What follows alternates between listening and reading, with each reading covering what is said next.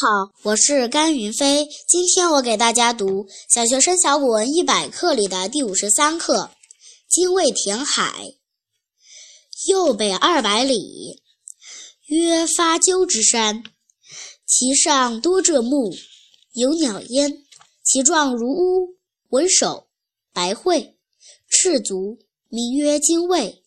其名自萧，是炎帝之少女，名曰女娃。女娃游于东海，溺而不返，故为精卫。常衔西山之木石，以堙于东海。谢谢大家。